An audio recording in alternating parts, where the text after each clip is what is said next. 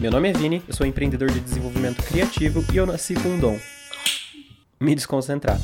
Eu tenho uma cafeteira de cápsula com mais de 50 opções de bebidas, mas eu só tomo duas, e eu criei esse podcast como um desafio pessoal, te ajudar a pensar fora da caixa e fazer coisas maiores por você. Isso com certeza vai pro resenha. Ai, gente, onde eu parei?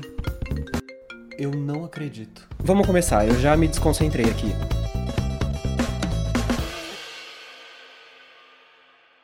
Bom, gente, super bem-vindos. Eu tenho já uma pergunta para fazer para vocês. Primeiro é se vocês se consideram desconcentrados.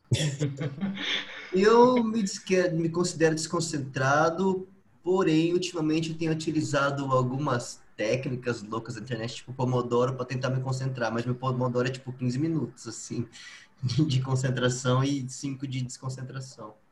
Eu sou uma pessoa que, que se eu não tô focada, eu não vou estar focada no restante. É eu tô super feliz, tô mega curtindo fazer isso aqui. Bom, para quem tá ouvindo, hoje é o dia que na verdade saiu o primeiro episódio e nós estamos aqui já produzindo o segundo.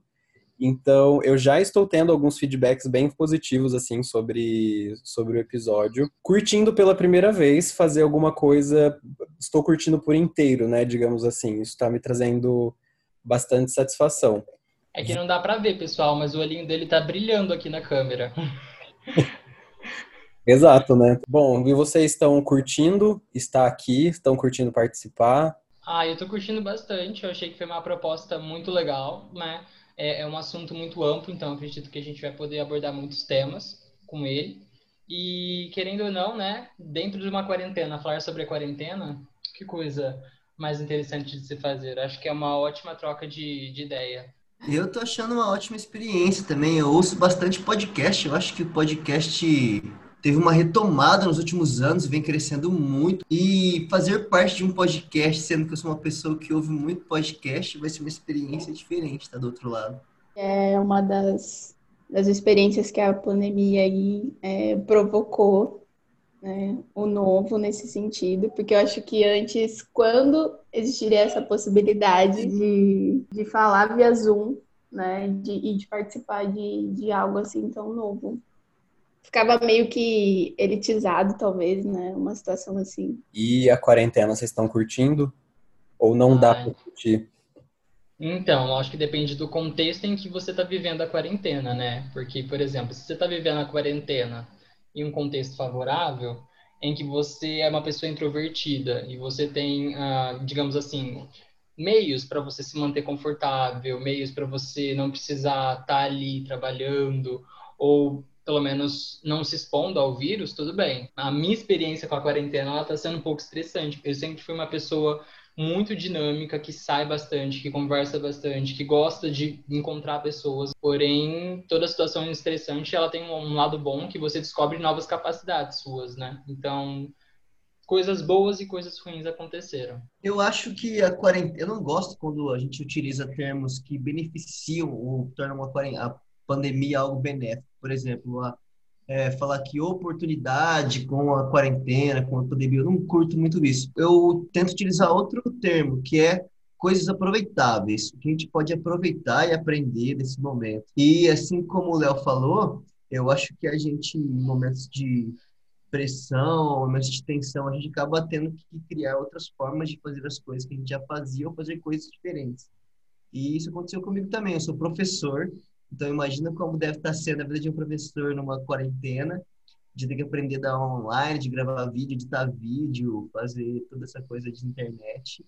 E foi ótimo, porque é algo que eu sempre quis aprender e estou aprendendo agora. Então, é algo aproveitável da quarentena. Agora eu tive uma curiosidade sobre essa questão dos professores, né? Eu estou acompanhando um pouco por estar trabalhando no mercado de educação com mais intensidade, né? E eu tenho visto esse processo dos professores se transformando não em influenciadores digitais, mas eles precisam ser profissionais com mais habilidades digitais, porque agora eles são mestres, só que eles precisam estar no digital aplicando isso. Como foi esse processo? O que aconteceu foi que no começo acho que ninguém imaginava que a quarentena duraria tanto tempo. Inclusive a Secretaria de Educação das cidades. E no primeiro momento, pelo menos comigo, fiquei assim os primeiros 15, 20 dias sem trabalhar de forma alguma. E depois a gente viu que ia durar um pouco mais de tempo, a gente pensou, a gente precisa criar alguma forma de levar o ensino para os alunos de alguma maneira. E foi aí que a gente começou a gravar videoaulas, de fazer lives com os alunos. Foi aí que a gente teve que aprender a utilizar esses recursos digitais. E eu posso dizer assim, pela equipe que trabalha comigo, a gente conseguiu lidar com isso muito bem, porque a gente aprendeu muito rápido essas coisas. Hoje eu vejo as videoaulas dos meus amigos de trabalho, eu penso, meu Deus, essa pessoa, essa videoaula poderia estar, sei lá, num festival de cinema. Porém, uma coisa que prejudica bastante é a afetividade com os alunos. Isso já é comprovado que a aprendizagem, na aprendizagem, o fator afetividade exerce uma diferença muito grande e a afetividade com os alunos acaba sendo um pouco prejudicada nesse sentido. E você curtiu o seu processo? Eu gostei muito desse processo de aprender a utilizar essas ferramentas novas, até porque eu acho que daqui para frente o ensino vai ser híbrido de alguma forma, o digital vai estar no ensino de alguma maneira. Isso foi uma oportunidade de aproveitar, aprender a mexer com isso. Porém, eu acho que os alunos sentem muita falta da rotina da escola, de estar presentes com seus colegas, de ver seus colegas na escola, de ter ali esse momento de intervalo, de ter toda aquela movimentação que a escola traz. E isso acaba prejudicando bastante não só a aprendizagem, mas até a saúde mental deles. Inclusive, a escola ela acaba sendo uh, o segundo mundo da criança, né? Querendo ou não, ela sai de casa e ali naquele meio ela tem a representação de mundo dela, todas as interações sociais a partir do pai, da mãe, tudo o que ela tem para criar de habilidade, para usar de fato em outras realidades e outros contextos, está na escola. Então, querendo ou não, o déficit se encontra nisso. Por mais que a gente amplie as habilidades para compartilhar conhecimento, colocar em plata inúmeras plataformas, a gente acaba, tipo, se distanciando um pouquinho nisso, né? Existem pessoas que não gostam do EAD, que não se adequam ao EAD, porque a maneira como elas aprendem está muito associada a interação que elas estão tendo ao redor delas. Então é muito bacana a gente, a gente observar isso também. Tem gente que desistiu ou trancou muitas pós, muitas faculdades, pelo fato de não se adaptar ao sistema. É uma minoria? É uma minoria. Tem pessoas que não podem, tipo, recorrer a esse processo por inúmeros motivos? Sim. Mas a gente precisa entender, nossa, olha só, tipo, por mais que a gente esteja se adaptando intensamente para poder continuar com as coisas, né, poder tá ali, tipo, beneficiando esse fluxo de informação, existem pessoas que não se adequam a isso. Então, tipo, é um olhar que a gente precisa ter também para essas pessoas que estão ali. Uma coisa que eu agucei nesse processo, nesse tempo, ouvir quem precisa falar. Aqui nessa, nessa roda de conversa, isso ficou muito claro, assim, para mim. E que bom, né? Porque o ideal é que a gente fale para quem quer ouvir, né? Eu acho que esse período, o que eu percebi tanto no trabalho quanto na vida pessoal, ele avançou muito algo que estava planejado, estava no papel, é, que estava assim de anos, ah, quando for o momento, sabe? O processo acelerou muita coisa é, do, que, do que estava planejado, não que vamos modificar, vamos se adaptar nesse sentido, né? Então, isso foi, foi bem legal, porque foi um, algo que a gente pôde vivenciar, assim, né? Essa, esse avanço de pelo menos um ano, assim, antecipar tudo isso. Que diante do novo, né, o começo da, desse período foi e é angustiante, acho que para todo mundo, até porque o Bruno falou, né, quando ia acabar, né? Ninguém tinha essa informação e, né, e disse que me disse. No Brasil emendou muito essa questão de política, que traz mais insegurança para todo mundo. Mas eu acho que, de maneira geral, eu acho que as pessoas. E eu falo pensando, tá, gente? Por isso que eu demoro para falar. acho que, de maneira geral, é, de uma certa medida, assim, uma certa medida, cada um vai tirar o, o que a sensação da pele de todo esse período, né? Porque você teve que voltar muito para você você aguçou muitas coisas que estavam ali dentro na caixinha, então várias questões de doenças ou como eu citei agora de projetos que estavam ali e foi emergindo tanto pelo lado bom quanto algumas atenções nesse sentido, assim, que estava ali dentro. E muito se diz sobre, ah, pessoas não vão, muita gente vai ficar igual, muita gente não vai olhar para esse mundo diferente tal.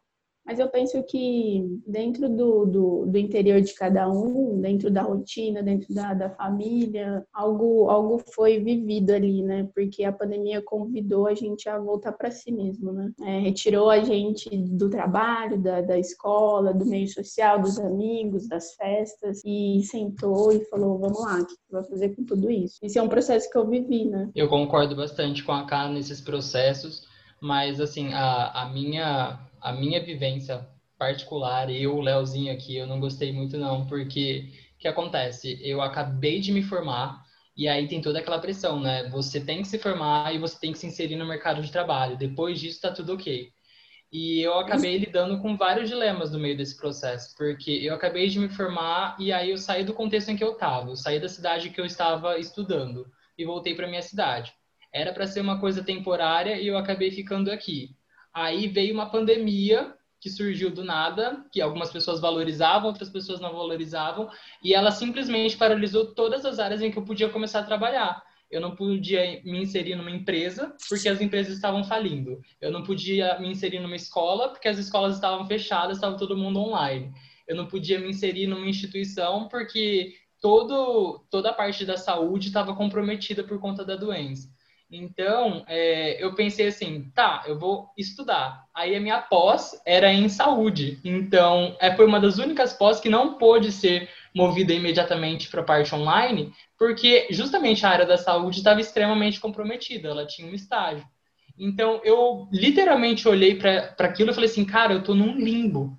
Eu estou num limbo. Tipo, ou eu, é, ou eu faço o que a Ká falou, ou eu olho para dentro e tento trabalhar essas questões internas, porque o meu externo está completamente esfarelado, né? Tipo, então foi o que eu fiz. Eu olhei internamente, eu falei assim, tá, o que, que eu tenho para fazer aqui? Eu vou ter que reaprender a viver nessa cidade que eu não vivo há dois anos, e eu vou ter que, tipo, colocar alguma coisa exercitando ali a, a educação que eu tive durante meia década, né? Cinco anos, meia década, e a pós foi cancelada. Então, tipo, curso online, é, participar das aulas que as professoras é, solicitavam para a gente, para conversar com os alunos, pesquisar muito sobre saúde mental, porque eu acredito que dentro da psicologia você nunca para de estudar, assim como dentro da área do Bruno, dentro da área do Vi também.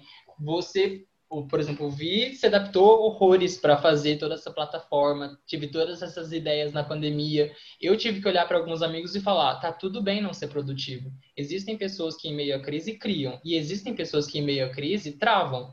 E a gente precisa entender que esses processos são individuais e tá tudo bem, entendeu? Calma, você não precisa ser produtivo, fazer o crossfit junto do seu após, junto de tudo que está acontecendo que você vê. Nem fazer um milhão de reais em, sei lá, cinco dias. Pegando um gancho nisso que o Léo falou, existe uma uma febre, né, de, de por produtividade e o digital ficou muito isso. Então, por exemplo, as pessoas começaram a ser bombardeadas de anúncios, notícias de pessoas crescendo e aproveitando a crise, e isso começou a ser vendido de uma forma a só gerar mais estresse, porque ninguém fala calma, nem tudo está como deveria, tipo, essas coisas bonitas que estão te vendendo, elas uhum. não são fáceis assim de, de conseguir. Uma situação completamente nova, além disso, né? Não é só uma doença nova, é uma situação nova porque em nenhum momento histórico a gente vivenciou o excesso de informação que a gente está constantemente ao redor.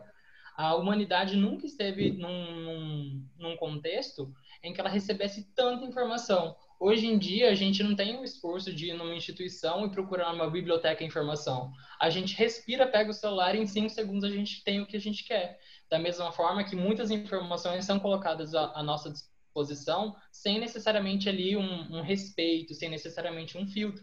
Até porque os filtros, eles estão sendo criados nesse momento, porque a gente não sabe como lidar com tudo isso. E sabe o que, que eu acho engraçado, assim, tudo que vocês estão falando, assim, enquanto o tempo, ele é, ele é relativo, né? Porque se a gente pensar, quando iniciou a, a, o isolamento, a ideia que, que todo mundo tentou buscar é produzir, produzir, produzir, ah, eu vou ler, vou fazer aquilo, ah, não sei o que lá, enfim, eu quero fazer algo. E se fosse um contexto de trabalho, né? Quando você tem tempo, é o que? Férias. Aí você quer o que? Fazer descansar, não vou fazer nada, ou vou fazer outras coisas que eu gosto.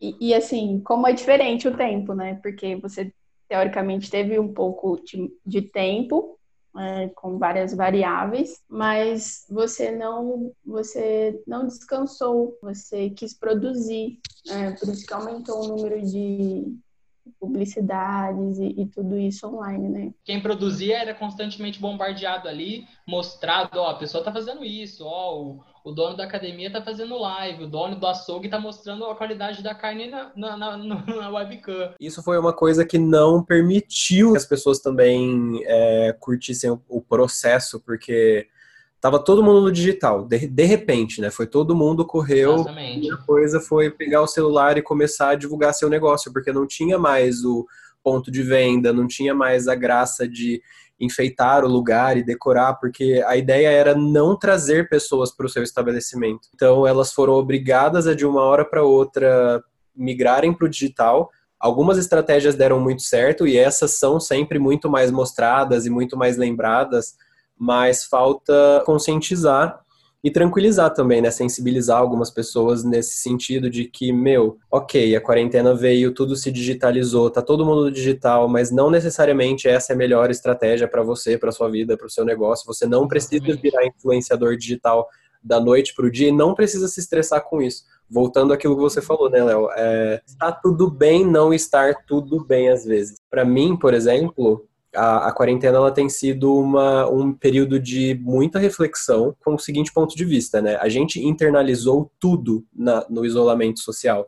Foi a, a palavra isolamento é literalmente você com o que sobrou do teu ecossistema, né? E aí você traz tudo. É o teu computador dentro do seu quarto, é você, sei lá, fazendo atividades domésticas enquanto você está ouvindo uma reunião ou um recado que alguém deu no grupo que passou de, de, sei lá, cinco minutos e quase virou um podcast. Precisaram existir algumas mudanças e eu tentei me apegar a algumas coisas pequenas, assim, para não surtar mesmo, né, durante, durante a quarentena. Então, por exemplo, eu escolhi aprender coisas sobre mim, porque, né, tudo estava interno. Se o trabalho estava interno, tudo estava interno, a gente trouxe tudo para esse campo mais íntimo para analisar. Então, vários aprendizados aqui com a minha família, na fábrica. A quarentena está servindo para hum. furar uma bolha que eu ainda não tinha tanto essa percepção, sabe? Vocês furaram as bolhas de vocês também durante esse processo? Eu tentei. Eu fui, eu pensei assim, não, eu vou colocar toda essa ansiedade que eu tô sentindo na bicicleta, né? Porque é uma coisa que eu penso assim, coloca na atividade física que ajuda. Aí eu quebrei o braço. então eu falei assim, calma, calma. Você querendo ir para o mercado de trabalho, vem pandemia e falou assim, não, Exatamente. volta. Aí você é, fez mais uma tentativa de sair e quebrou o braço. Exatamente. Parece que é até uma entidade ali falando assim: onde você vai? É para dentro que você tem que olhar, meu filho. Meu Deus, Léo, você estava muito zarado. Se você não fizer alguma coisa, eu vou quebrar seu braço. Se você não fizer uma coisa, você vai ter uma crise de ansiedade, sim, entendeu? Até você olhar para dentro. Caramba. Né? É sobre curtir o processo, mas curtir até o ponto de não precisar quebrar o braço, né, Léo? Exatamente. Sabe, gente, eu, eu, penso que esse processo, ele, de maneira geral, a gente fala sobre as nossas experiências, que a gente está falando tanto de, de autoconhecimento, de cursos, de acessos, e quantas pessoas não tinham isso, né? Tenho dois panoramas. Quantas pessoas não tinham isso e, e deram acesso à internet gratuita para a rede pública, né? E e quantas pessoas, então, tipo, chegou tecnologia, né? Quanto isso acelerou o processo de mundo? Quantas, quantas pessoas que não tinham acesso de ter estudo dentro de casa puderam acessar e fazer um. E vai mudar a vida dessas pessoas, assim, né? A gente fala, a gente tem acesso, mas, assim, o país é um país que, que não é essa a realidade da maioria das pessoas, né? Que como é, a eu gente acredito que deixou escolher. ainda mais ressaltada essa desigualdade, porque é até egoísmo. Por exemplo, a gente, todo mundo aqui, tem a capacidade de fazer é, a reunião com as ferramentas necessárias para produzir numa plataforma. E existe uma grande massa de pessoas que não têm nenhum computador ou um celular, que estão perdendo aula, que estão perdendo curso, que estão perdendo a oportunidade de vender alguma coisa. Então, também tem essa parte que ainda foi ainda mais prejudicada. Ela estava completamente num setor braçal, num setor executivo ali de fazer a, a, a coisa de fazer um serviço e ter aquela remuneração, às vezes até no dia ou na hora, e isso foi completamente interrompido. Enquanto Sim. o auxílio ajudava essas pessoas, a gente sabe que hoje em dia 600 reais vaza como água, agora 300, entendeu? Então, tipo, deixou ainda mais essa situação de desigualdade do contexto geral ainda mais à mostra, ao meu ver. Da mesma Sim. forma que a gente consegue se desenvolver num aspecto, a gente percebe que, tipo, olha, tem um buraco muito mais embaixo ali que a gente está precisando resolver, né? Muito doido pensar nisso, assim, né? Enquanto.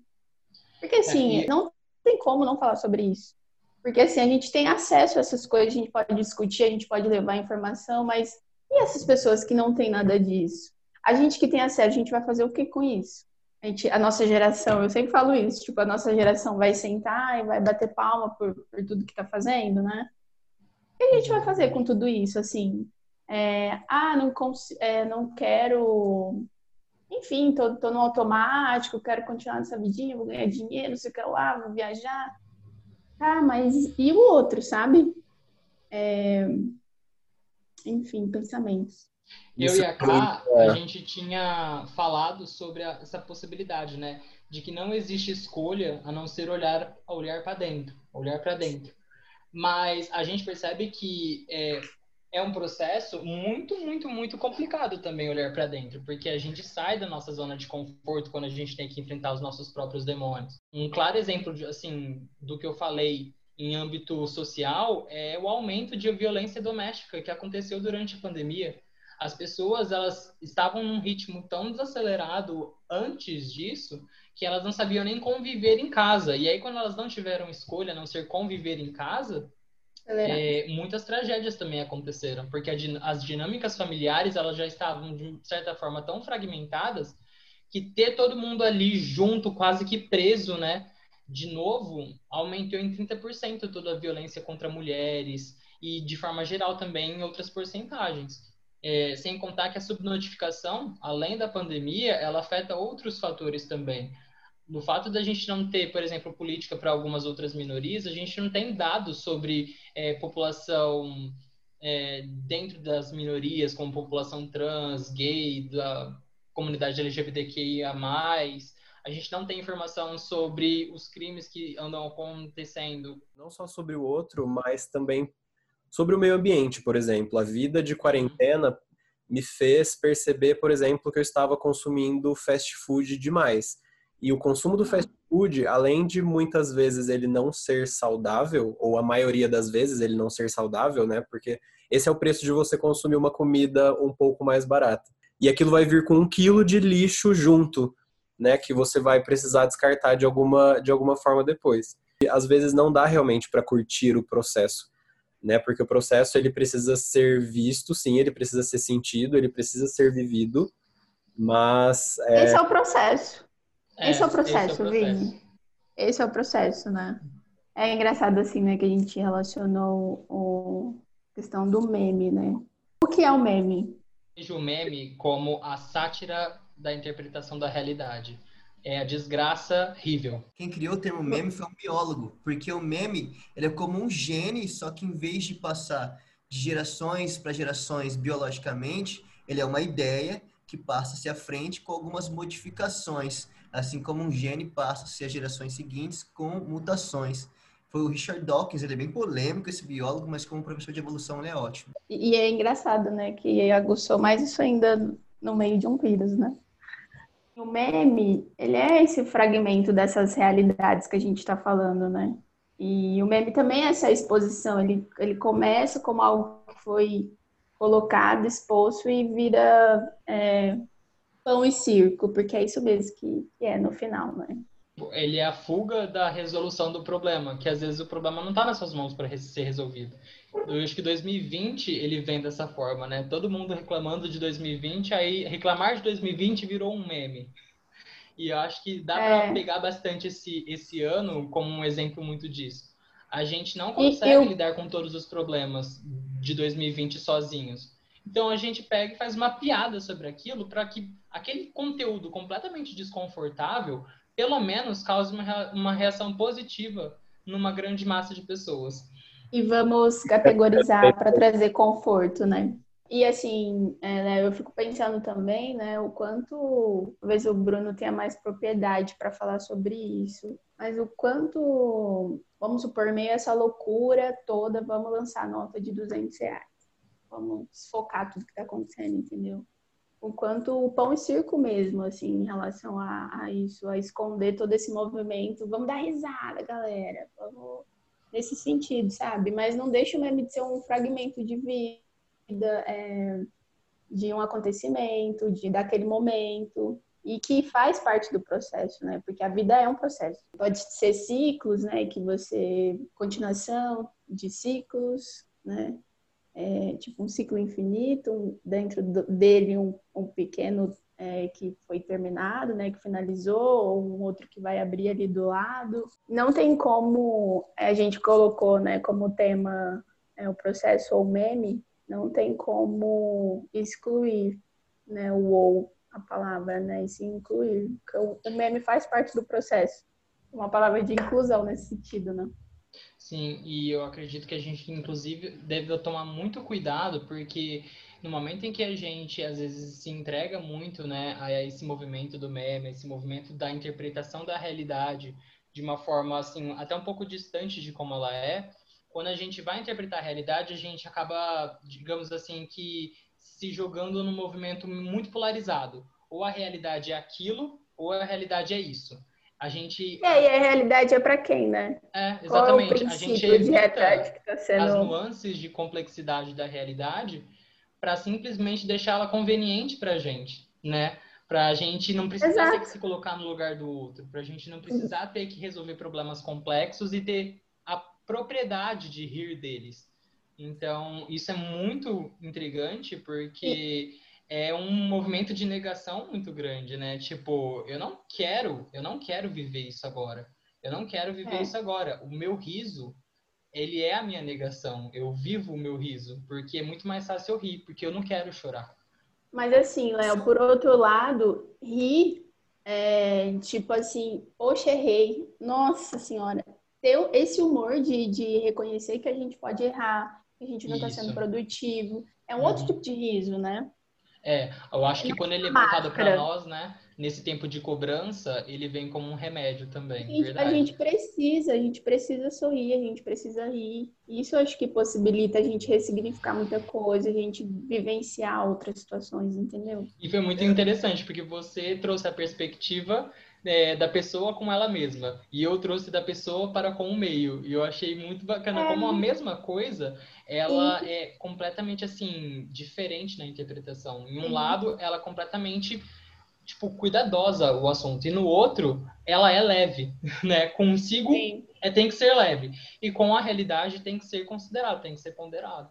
É, e, e aí eu, eu acho que a- essa questão do processo do meme, eu acho que faz todo sentido a gente tá junto nessa, sabe? Porque É. não tá, não tá cindido isso que a gente tá falando, porque Isso. assim, rir dessa realidade, tá tudo bem, Uhum. nesse sentido, tipo, de assumir que pode errar, ou que, nossa, não acredito que eu fiz, vou tentar de novo, sabe? Vamos lá, nossa, daqui vou me programar, vou realizar, sabe? A gente fala da mesma realidade, né? E lembrando que curtir o processo não é dar risada do processo. É. É Uhum. trazer a visão de que, meu, não vai ser sorrindo o tempo inteiro, vai ter hora que vai doer mesmo. E a gente tá o tempo inteiro se desenvolvendo, crescendo. Divertidamente, gente. Dê lugar pra tristezinha, dê lugar pra raiva, pra nojinho, entendeu? Talvez É. Alegria. é, curtir o processo seja aprender com o processo, né? Talvez Exatamente. Isso, é essencial. Exatamente isso. O Bruno traz a nossa, a nossa visão da realidade, ele tá resumindo. Aliás, Bruno, eu achei incrível a mensagem que você trouxe na, na tua história com o, com o Resenha, porque lá você conta do- de uma experiência acadêmica, né? O, o- perrengue ali de, de precisar se colocar no mercado, usando as economias que você tinha feito num, num período que você tinha bolsa, né? Faz a gente entender que, assim, o presente ele é o único tempo que a gente pode agir mesmo, né? Se, se você for pensar, o futuro ele não existe ainda e o passado a gente leva para terapia, né, Léo e Karine? E é muito difícil se manter no presente. É muito difícil. A gente foge deles o tempo inteiro. Exato. seguindo essa lógica, eu consigo, por exemplo, um pensamento que tem me ajudado a me acalmar bastante nesse tempo de estresse é o seguinte: é, pensa nessa questão do presente ser o único momento que a gente consegue agir, né, pensar, enfim, fazer fazer as coisas. E assim, olhando pro, eu fiz uma, uma reflexão, né, olhando pro Vinícius do passado, qualquer dia que eu escolher olhar, eu estava ali me virando e conseguindo lidar com as coisas, né? Ora bem, ora não tão bem.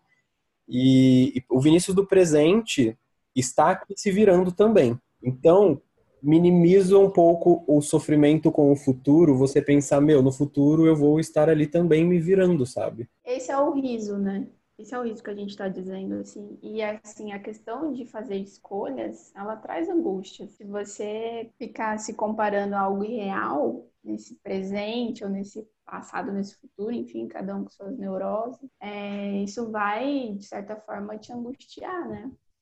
Vou trazer esse... Claricinha aqui. É, viva a sua verdade inventada, amigo. Se está te fazendo bem e você não está prejudicando ninguém, viva isso, entendeu? É isso. Mas assim, e quanta fantasia tá, tá nessa invenção, né? Que traz segurança e conforto pra gente. Então é isso. Próximo tema, menino.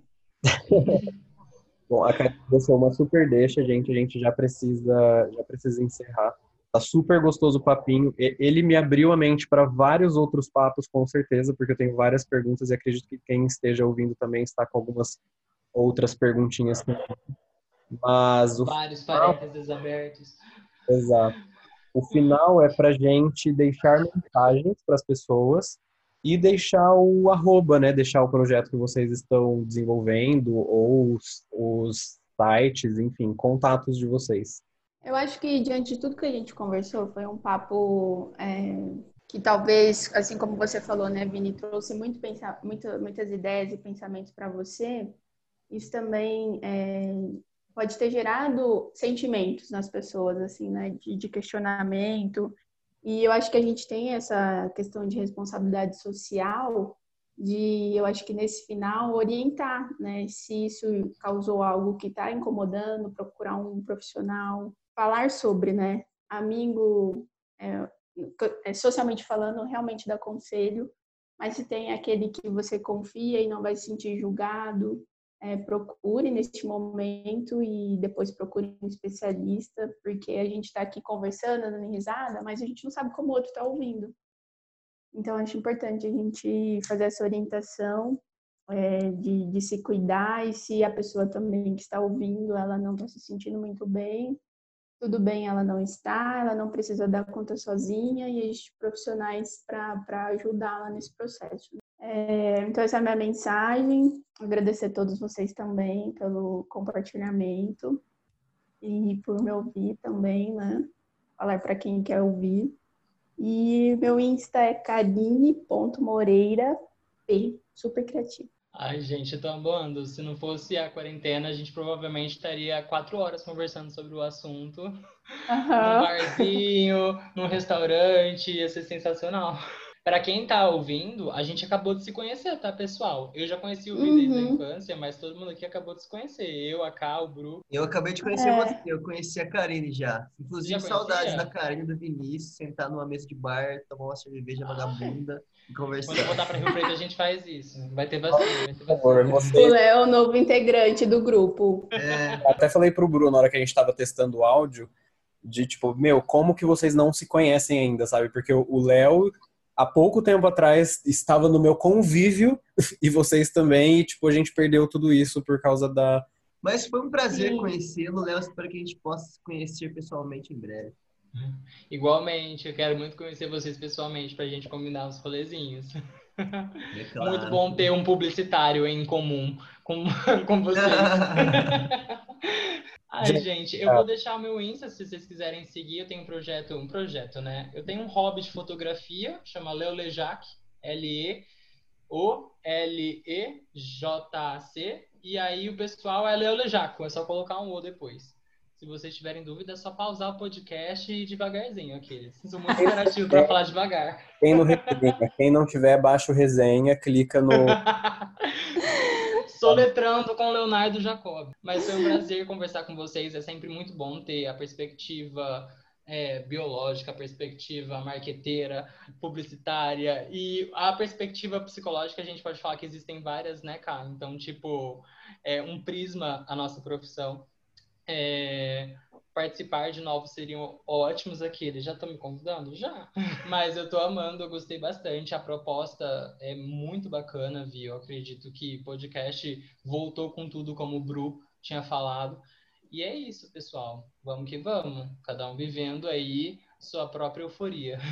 A, a mensagem que eu deixo é uma frase que eu gosto muito, inclusive deixei ela como o final do texto que eu escrevi para resenha. Se você não conhece o resenha, o resenha é um material criado aqui, um material extra do podcast que você pode acessar, inclusive ler textos que nós escrevemos lá, ok? E eu deixei minha frase como final, que é uma frase que eu gosto muito, que é a seguinte: para enxergar, para chegar no topo da escada, você precisa enxergar apenas o próximo degrau. E eu acho que isso tem tudo a ver com curtir o processo, que é o tema do nosso Exato. de hoje. Meu, meu arroba é Bruno Ramires Bio. Lá você pode ver eu tocando violão e cantando muito mal e fazendo exercício físico de uma maneira tosca. Arrasou. Obrigada, meninos. Tchau, tchau, galera. Muito obrigado por esse momento com vocês. Eu realmente fingi que minha mesa era uma mesa de boteco. Sentindo bastante falta disso. E até a próxima. Espero que tenha uma próxima. Espero conhecer o Léo pessoalmente. E muita saudade da Karina e do Vinícius. Eu vou fazer ali em youtuber. Gente, deixa o joinha, compartilhe com seus amigos. tchau, tchau. Um beijo para vocês. Foi muito bacana o papo. E é isso. Continuem acompanhando esse podcast maravilhoso.